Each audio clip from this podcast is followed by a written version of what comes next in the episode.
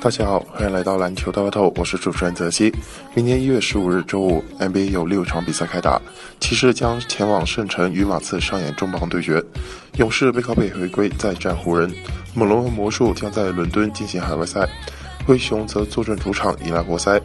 下面我们重点分析马刺主场对阵骑士的比赛。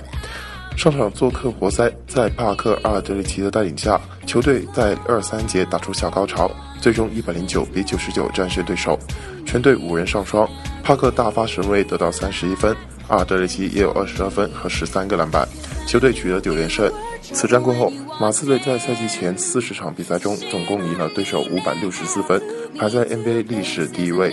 球队以场均八十九点七分，防守效率傲视全联盟。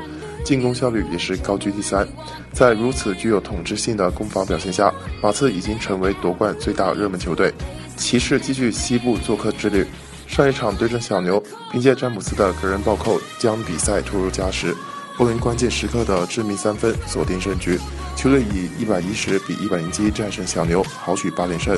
詹姆斯得到二十七分和十个篮板，欧文也得到二十二分九个助攻。骑士暂时以二十七胜九负领跑东部，詹姆斯依旧保持着 MVP 水准，场均二十五点八分、七点四个篮板、六点一次助攻，投篮命中率超过百分之五十。而随着欧文和项目的回归，骑士队逐渐打出最强状态。当三巨头同时在场上时，骑士每百回合能够净胜二十四点三分。骑士队拥有一个出色的上半赛季，相信下半赛季他们的表现会更好。上赛季的两次交手都是客队方获胜。而且分差总计也只有五分，双方打得异常焦灼。从整体阵容来看，两队势均力敌。不过马刺握有主场权威，赛季至今二十二连胜，气势占据一定优势。三驾马车速度不减，阿尔德里奇表现惊人，而莱昂纳德不仅表现全能，而且防守强悍。